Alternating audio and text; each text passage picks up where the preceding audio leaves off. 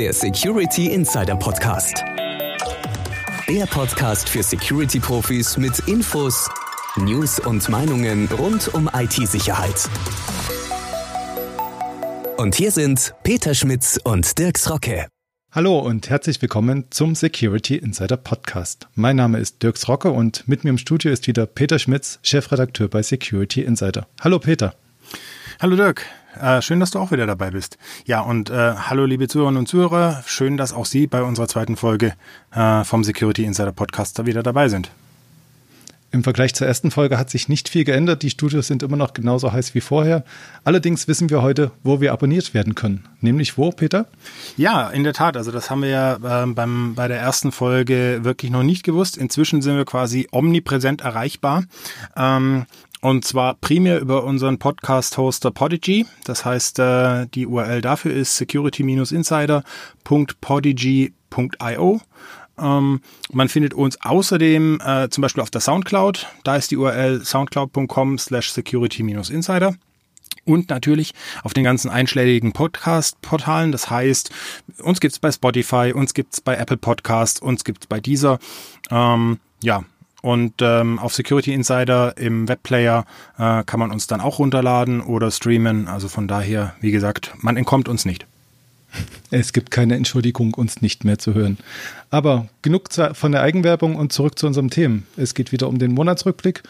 Ja, und wie war denn dieser Monat so? Was gab es denn Besonderes?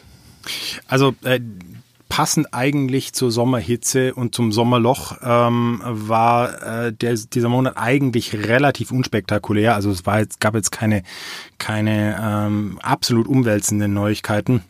Es gab wieder einen Microsoft Patch Day, ähm, der aber ja wirklich genauso unspektakulär war wie eigentlich der restliche Monat. Ähm, das Spannendste da war eigentlich noch, dass äh, es mal wieder äh, Probleme mit äh, bestimmten Antivirus-Software-Versionen gab. Das heißt also, dass ähm, Nutzer zum Beispiel von der McAfee-Software auf jeden Fall sich vorher ähm, die Info-Dokumente äh, durchlesen sollten, die Microsoft ähm, zur Verfügung gestellt hat, äh, bevor sie irgendwelche Updates machen weil das äh, ansonsten unter Umständen ein bisschen haarig laufen könnte. Äh, ja, ansonsten hat der äh, Patch Day wirklich nichts äh, nix weltbewegendes außer einer Vielzahl von kleinen Fehlerbehebungen und äh, Patches äh, gebracht. Das Wichtigste eigentlich, was man noch nennen kann, ist, dass die Windows-Verschlüsselung der BitLocker äh, ein, ein wichtiges Update bekommen hat.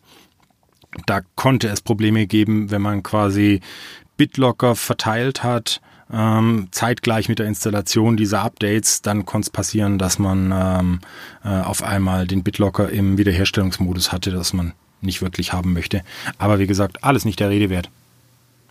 Okay, aber mehr der Rede wert war doch schon eher ein Hack, von dem du geschrieben hast, oder? Ja, das stimmt. Ähm, da äh, ist in Bulgarien was ziemlich Unschönes passiert. Und zwar hat dort ein Hackerangriff stattgefunden auf die Steuerbehörde NAP. Die Steuerbehörde NAP ist zuständig, das ist eine Finanzbehörde, die ist zuständig für alle Steuern, Rentenabgaben und so weiter. Und da ist ein Hacker äh, wohl eingedrungen und hat ähm, die persönlichen Daten von Millionen von Bulgaren gestohlen und die teilweise auch schon im Internet veröffentlicht. Ähm, es gibt da ein Bekennerschreiben, Bekennerschreiben dass äh, er sich als russischer Staatsbürger äh, bezeichnet und auch äh, gedroht hat, weitere Daten ins Netz zu stellen. Mm, tatsächlich ist es so, dass es inzwischen einen Verdächtigen äh, gibt, der festgenommen wurde. Der ist zwar wieder auf freiem Fuß, aber ähm, da scheint bulgarische Staatsbürger zu sein. Nichts Genaues weiß man nicht, aber man sieht halt mal wieder, dass ähm, es sehr, sehr schnell gehen kann, dass wirklich sensible, hochsensible Informationen von vielen, vielen ähm, Menschen ins Internet gelangen, wenn man nicht aufpasst. Und sensible Informationen sind in dem Fall persönliche Daten, Renten und Versicherungsinformationen, oder? Genau das, ja. Also Versicherungsnummern, ähm, Geburtsdaten, Adressen und so weiter. Oh Mann, oh Mann, was kann man damit wohl alles anfangen? Möchtest du es wirklich wissen? Ja, was hättest du denn für tolle Ideen damit?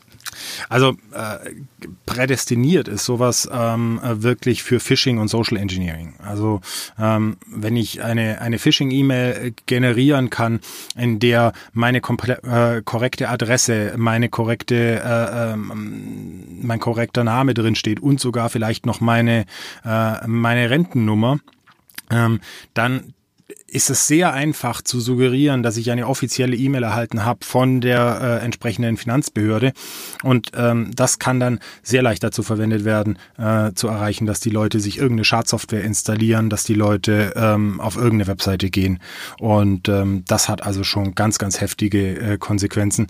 Und da reden wir jetzt noch nicht mal davon, dass es durchaus auch äh, lukrativ sein kann, äh, diese Informationen im Darknet einfach zu verkaufen, ähm, damit äh, andere Cyberkriminelle äh, die Informationen nutzen, um zum Beispiel Accounts anzureichern, um andere äh, ähm, äh, Angriffsmethoden zum Beispiel auf diese Personen zu versuchen. Also jede Menge Angriffsmöglichkeiten und ja, Optionen für Schabernack, den man mit den Leuten treiben könnte, wenn man auf diese Daten Zugriff hat. Auf jeden Fall, ja. Weißt du, womit man auch noch gut Schabernack treiben könnte? Mhm. Womit denn? Mit Smart Homes. Oh, und ja. man ahnt es schon.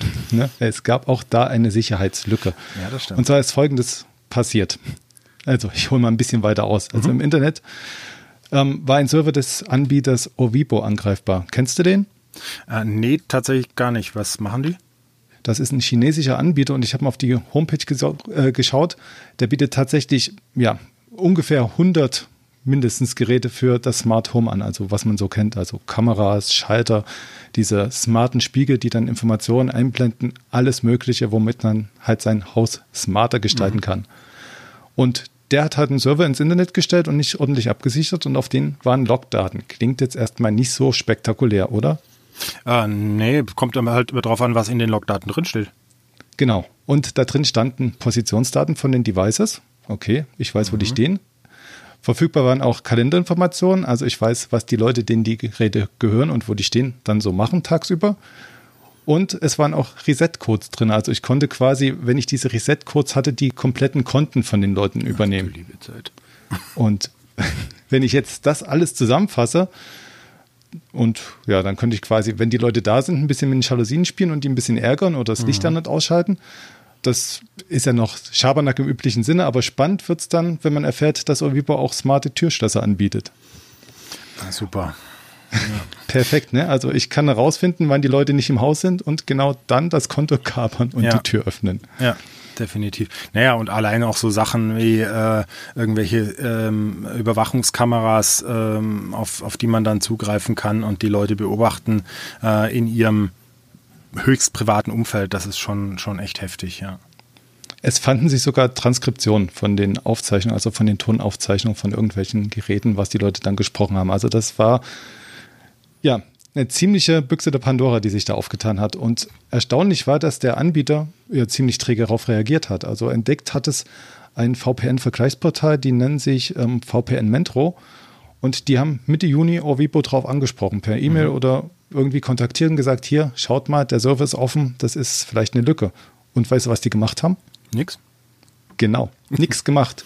Es hat dann tatsächlich zwei Wochen gedauert, bis sie was gemacht haben und das auch erst nachdem die von dem VPN-Vergleichsportal noch einen Tweet öffentlich nachgeschoben haben und gesagt haben, hier, guckt mal. Mhm. Und dann haben sie es halt gesichert gehabt. Aber das scheint bei denen auch generell so zu sein, dass die recht langsam reagieren. Wir hatten im, ja, während der Recherche auch mal versucht, mit denen Kontakt aufzunehmen über die normalen Support-Möglichkeiten. Die bieten dann eine Skype-Nummer an und die haben sich bis heute nicht bei uns gemeldet. Also mhm. gerade wenn es um Themen wie Sicherheit und Datenschutz geht, ähm, ja, ziemlich erschreckend. Das ist es auf jeden Fall wahr, ja. Also ja, mei, aber da brauchen wir eigentlich, wenn wir erschreckt sein wollen, dann brauchen wir eigentlich nicht weit gucken. Da brauchen wir nicht nach China gucken. Da reicht es schon, wenn wir, ähm, wenn wir auf Deutschland gucken. Ähm, und da hat es ja jetzt auch wieder äh, eine mehr als fragwürdige Entscheidung äh, vom, vom Bundestag gegeben. Ich weiß nicht, ob du das mitgekriegt hast. Ähm, es ging um den Datenschutzbeauftragten, richtig? Genau, ja. Und zwar hat der ähm, unter dem, ähm, naja, ich nenne es jetzt nicht Vorwand, sondern mit dem Plan des Bürokratieabbaus hat der Bundestag äh, äh entschieden oder einen Gesetzentwurf äh, zumindest äh, verabschiedet, dass ähm, äh, Kleinbetriebe ähm, erst ab 20 Personen, die mit ähm, personenbezogenen Daten arbeiten, äh, einen Datenschutzbeauftragten brauchen. Bisher war das ab 10 äh, Personen der Fall. Ja, es ist jetzt ähm, klingt jetzt auf den ersten Blick natürlich nach einer tollen Sache. Juhu, ähm, ich habe nicht so viele Leute, die damit arbeiten, also brauche ich keinen Datenschutzbeauftragten, also bin ich das Problem los. Ja, nur so ist es halt leider nicht. Ähm, wir hatten das gleiche Thema ja schon in der letzten Folge, ähm, wo wir davon gesprochen haben, dass der Datenschutzbeauftragte das wichtigste Werkzeug ist, das ein Unternehmen haben kann.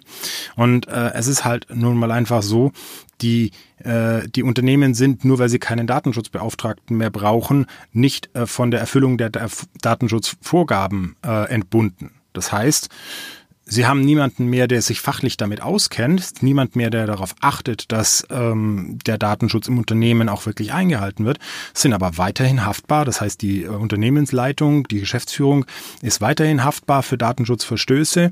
Mm, ja, und das wird halt im Endeffekt am Anfang natürlich Kosten sparen, am Anfang natürlich Bürokratie abbauen und Mühe, Mühe sparen. Aber am Ende wird das meines Erachtens nach nur zu mehr Bußgeldern führen und dazu, dass die Unternehmen irgendwann feststellen, dass sie halt äh, das Know-how, das sie äh, durch einen fehlenden Datenschutzbeauftragten eben nicht mehr haben, dann halt extern einkaufen müssen. Also von daher, ich bin nicht wirklich überzeugt von dieser von dieser Entscheidung. Äh, bei uns im, im, äh, in den Kommentaren sieht's da leider immer, oder was heißt leider, sieht's immer ein bisschen anders aus. Da ähm, gibt's äh, doch äh, immer wieder sehr, sehr ähm, deutlich auftretende ähm, äh, Leute von Kleinbetrieben, die ähm, der Meinung sind, dass dieses alles viel zu viel Bürokratie ist. Wage ich auch wirklich nicht zu widersprechen. Ob der Gesetzentwurf jetzt wirklich uns weiterbringt, das ist die andere Frage. Ich glaube es nicht. Mhm. Also die Sache ist ja, dass die Anforderungen für Datenschutz und IT-Sicherheit damit ja nicht sinken. Man sagt halt nur, man muss nicht explizit jemanden benennen, der sich halt drum kümmert. Genau. Ne? Und es ist ja jetzt schon so, dass ähm, ja, die IT-Experten, ja, die Datenschutzbeauftragten beziehungsweise Sicherheitsexperten, die sich ja damit beschäftigen sollten, Tag ein, Tag aus maßlos überfordert sind. Das hat jetzt auch eine Studie rausgebracht von Symantec. Ähm, und darin heißt es tatsächlich von knapp der Hälfte der deutschen Security-Experten, dass die Teams in, nicht in der Lage sind, ihre tägliche Arbeitsbelastung zu schaffen. Also das, wofür sie quasi eingestellt wurden, auch zu wuppen. Mhm. Und das, das ist natürlich erschreckend, dass sie selbst mit ihrem normalen Tagesbudget nicht zurechtkommen. Ähm, die Kommentatoren sprechen bereits von Burnout-Syndromen, die sich da wohl anbahnen. Und das ist natürlich auch persönlich für die Mitarbeiter schlimm, aber was bedeutet denn das für die Unternehmen dann? Also die Mitarbeiter schaffen es so schon nicht, die fallen dann vielleicht noch aus. Und das lässt sich ja ganz einfach nachvollziehen. Also wenn ich jetzt sage, ich habe ein Tool für Security Information und Demand Management, was super ist, aber keiner, der sich dann halt um die Meldungen kümmert, dann nützt mir das herzlich wenig.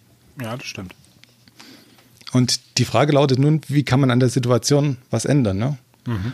Und da hat Oliver Schoncheck bei uns einen gewissen Ansatz gebracht. Und zwar meint er, dass man davon abkommen soll, die Security als Wettbewerbsvorteil zu betrachten. Und da müssen wir jetzt auch ein bisschen umdenken, weil das ist ja das, was wir auch tagtäglich hören in den Pressemitteilungen. Immer wenn irgendjemand was verkaufen will, sagt er hier, IT-Security ist ein Wettbewerbsvorteil, mhm. oder? Mhm.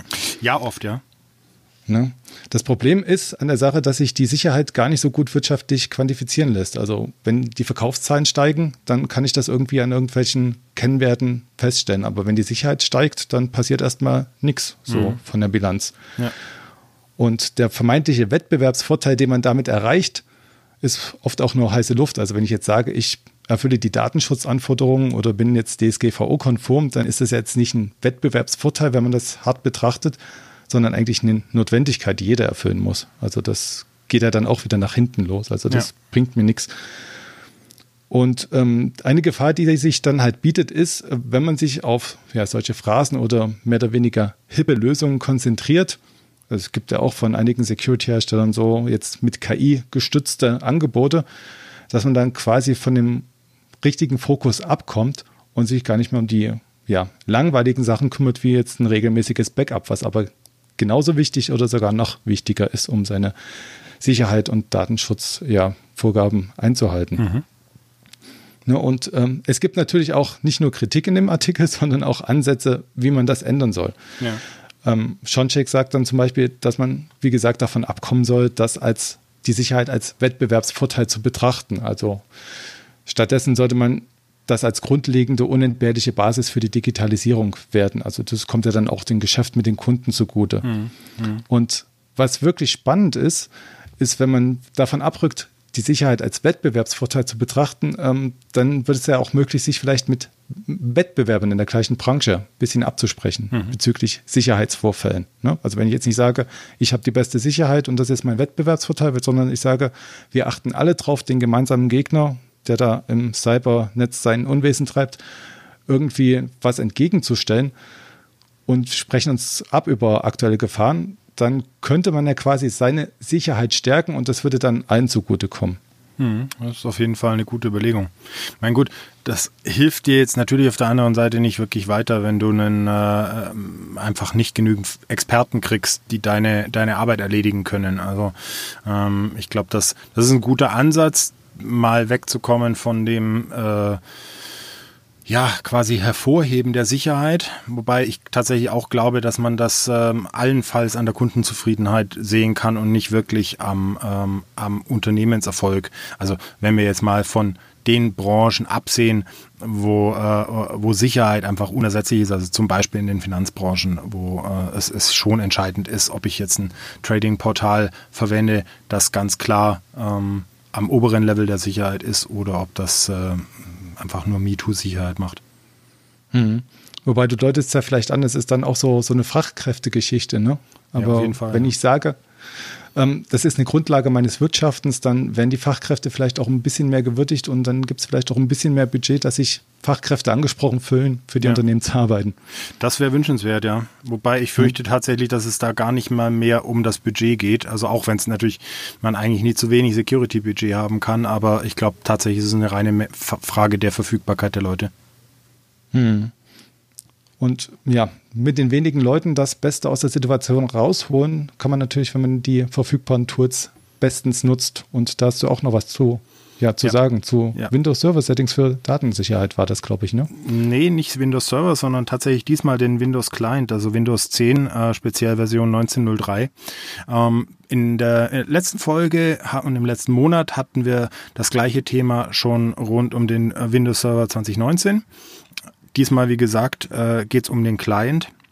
Aber auch da ist es halt wirklich so, dass äh, äh, Microsoft äh, tatsächlich mit jeder neuen Windows-Version ähm, auch die Sicherheit äh, verbessert und zwar indem neue Funktionen dazukommen oder neue neue Einstellungsmöglichkeiten. Und ähm, ja, was was in 1903 äh, zu finden ist, das ist schon teilweise echt ziemlich cool. Es gibt zum Beispiel äh, seit äh, seit dieser Version ähm, eine Windows Sandbox. Das heißt tatsächlich eine virtualisierte Umgebung, ähm, die bei jedem Start eine neue Windows 10 Oberfläche zur Verfügung stellt, inklusive Desktop, Taskleiste. Man kann Programme installieren, ähm, man kann Dateien drauf kopieren. Die Sandbox hat Verbindung zum Netzwerk und ist aber trotzdem komplett abgeschottet. Das heißt, wenn man als Nutzer von irgendwoher eine Datei bekommt, mit der man sich nicht sicher ist, ob die wirklich äh, so hundertprozentig astrein ist, dann kann man tatsächlich in dem ersten Schritt einfach kurz die Windows Sandbox starten, das äh, Programm da drin ausführen und gucken, ob das überhaupt das tut, was es soll. Klar werde ich dann nicht automatisch zum Security Expert und kann nachvollziehen, ob im Hintergrund noch andere Sachen laufen. Aber spätestens, wenn da dann ähm, irgendwo äh, das rote mm, Ransomware-Warnfenster aufpoppt und sagt, Your files are encrypted, weiß man, das war jetzt nicht das Tool, das ich haben wollte. Also ist tatsächlich echt eine coole Sache. Bin ich, bin ich ziemlich erstaunt und ziemlich begeistert, dass Microsoft sowas äh, in den, in den Client-Bereich bringt. Ansonsten zum Beispiel, was äh, gerade im Deutschen, in Deutschland äh, äh immer wieder gefordert worden ist, dass man die Möglichkeit kriegt, äh, Windows dazu zu kriegen, weniger nach draußen zu senden, also weniger Telemetriedaten zu schicken, dass äh, man Windows dazu bekommt, weniger mit Cortana zu machen, geht jetzt endlich. Man kann Cortana komplett von der äh, internen Suche trennen. Man kann auch Windows 10 sogar komplett ohne Cortana ähm, installieren. Also wirklich alles Sachen, wo man sagen muss, ähm, Microsoft hört anscheinend wirklich zu, schaut, was die Leute wollen und, ähm, und bewegt da wirklich was. Ähm, ein letztes Beispiel, dann höre ich aber auch wirklich schon auf bei, bei dem Artikel, ist äh, zum Beispiel auch der Windows Defender Application Guard. Das ist eine ähm, eine Abwandlung quasi der Sandbox-Lösung. Ähm, und zwar ist das äh, äh, schützt dieses äh, diese diese Lösung Browsersitzungen in Microsoft Edge, also im Edge-Browser und ähm, macht da quasi äh, um eine einzelne Browser-Session eine Sandbox. Und äh, da, das Ganze ist äh, nicht auf Windows Edge ähm, beschränkt, sondern ich kann das auch als Browser-Erweiterung für äh, Mozilla äh, Firefox und für Chrome äh, nachinstallieren. Nachinstallieren ist da übrigens ganz, ganz wichtig. Das ist eine Funktion, die ist nicht standardmäßig ähm, vorhanden, sondern die muss man wirklich nachinstallieren. Ist aber auf jeden Fall etwas, was äh, jedes, jeder äh, Unternehmensadmin sich mal genauer anschauen sollte, weil äh, das einfach wirklich dabei hilft, das Betriebssystem als solches, das drunterliegende, äh, zu schützen vor irgendwelchen Prozessen, die aus dem Browser versuchen auszubrechen. Und jetzt höre ich bei dem Beitrag, der wirklich toll geworden ist, einfach auch mal wieder auf. Ähm, wer mehr wissen will, soll den Beitrag wirklich lesen, weil da kommen also noch ein paar Sachen, ähm, die man ähm, verbessern kann. Und ähm, ja, man sieht viele Möglichkeiten. Mensch, jetzt muss ich meine Begeisterung ja selbst ein bisschen im Zaum erhalten. So genau hatte ich den Artikel gar nicht auf dem Kieker. Den werde ich auch nochmal genau lesen müssen. Der ist ja quasi Gold wert für Windows-Administratoren. Wobei, Gold ist ja gar nicht mehr so en vogue jetzt in Zeiten der Kryptowährung, oder? Nee, ähm, also ich glaube, heutzutage fährt man mit, einer, mit Bitcoin besser. Ähm, wobei ich glaube, Gold ist tatsächlich noch ein bisschen wertstabiler als Bitcoin. Aber ähm, ja, mei. Auf der anderen Seite ist äh, Blockchain ja auch nicht alles immer nur Kryptowährung. Ähm, klar gibt's da spannende Sachen wie zum Beispiel Facebook Libra und so weiter, aber ähm, äh, eigentlich kann die Blockchain ja viel, viel mehr. Also ich habe gerade in, ja, in, in so vielen Branchen ähm, kann, die, kann die Blockchain wirklich die, die Geschäftsabläufe und die Geschäftsprozesse revolutionieren, sei das jetzt Supply Chain, sei das ähm, die Industrie, sei das der Handel. Da gibt's wirklich ganz, ganz viele ähm, Bereiche, wo ähm, man mit der Blockchain äh, in Zukunft wirklich spannende neue äh, Wege gehen kann. Und auch zum Beispiel im, im Bereich vom, äh, vom Identity Management, um den Bogen wieder von der Blockchain zurück zur Sicherheit zu, zu schlagen, äh, gibt es viele, viele spannende Möglichkeiten, digitale Identitäten mithilfe der Blockchain ähm, nicht nur äh, nicht nur sicher zu machen, ähm, sondern sie auch äh, äh dezentral selbstverwaltbar zu machen. Und äh, das ist also eben auch gerade diese Dezentralität ist auch ein großer Sicherheitsvorteil der Blockchain. Denn ich habe keine zentrale ähm, äh, Angriffsstelle, ähm, äh, die Cyberkriminelle angreifen könnten, um irgendeinen Dienst ähm, quasi lahmzulegen. Ich habe auch nicht einen einzigen Marktteilnehmer, dem ich vertrauen muss, damit ich zum Beispiel eine digitale Identität schaffen kann, sondern ich habe ein dezentrales System, das äh, äh, einfach ähm, auf ein, ein, ein äh, inhärentes, äh, eine inhärente Transparenz setzt. Muss allerdings auch äh, äh sehen, das hat auch das, äh, das BSI ja in seiner äh, Analyse der, der Blockchain, da hatten wir auch schon das letzte Mal darüber gesprochen, äh, hat das BSI ja auch ganz klar gesagt, ähm, Blockchain allein löst keine Sicherheitsprobleme, Blockchain stellt äh, die Nutzer vielmehr ähm, auch noch vor, vor zusätzliche äh, Hürden, indem man einfach auch neue weitere Systeme dann ähm, berücksichtigen muss bei der Absicherung. Aber auch da erzähle ich eigentlich gerade schon wieder viel zu viel, weil das ganze Thema haben äh, wir in einem spannenden neuen E-Book äh, zusammengefasst, das äh, man bei, bei Security Insider sich runterladen kann.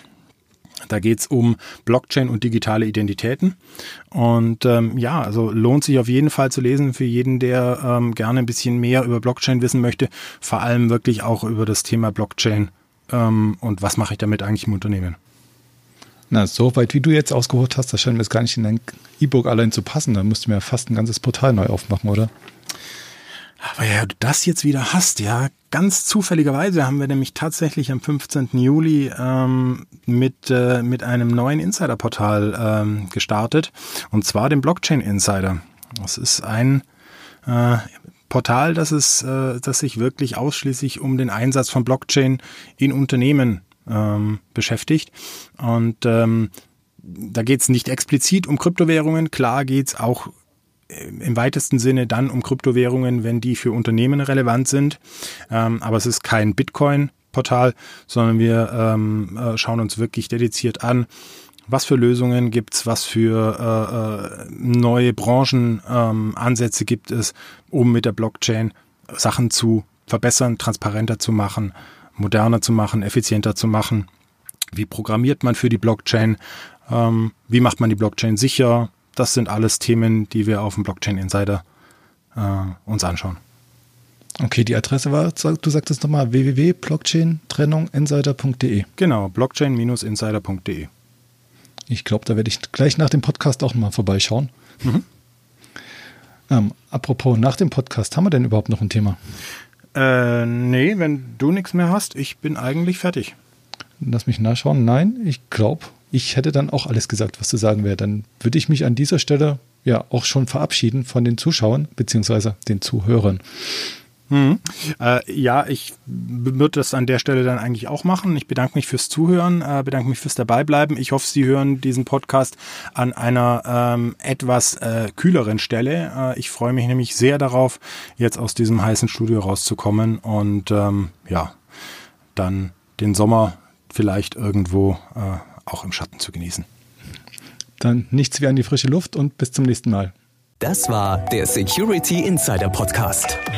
Der Podcast für Security-Profis mit Infos, News und Meinungen rund um IT-Sicherheit.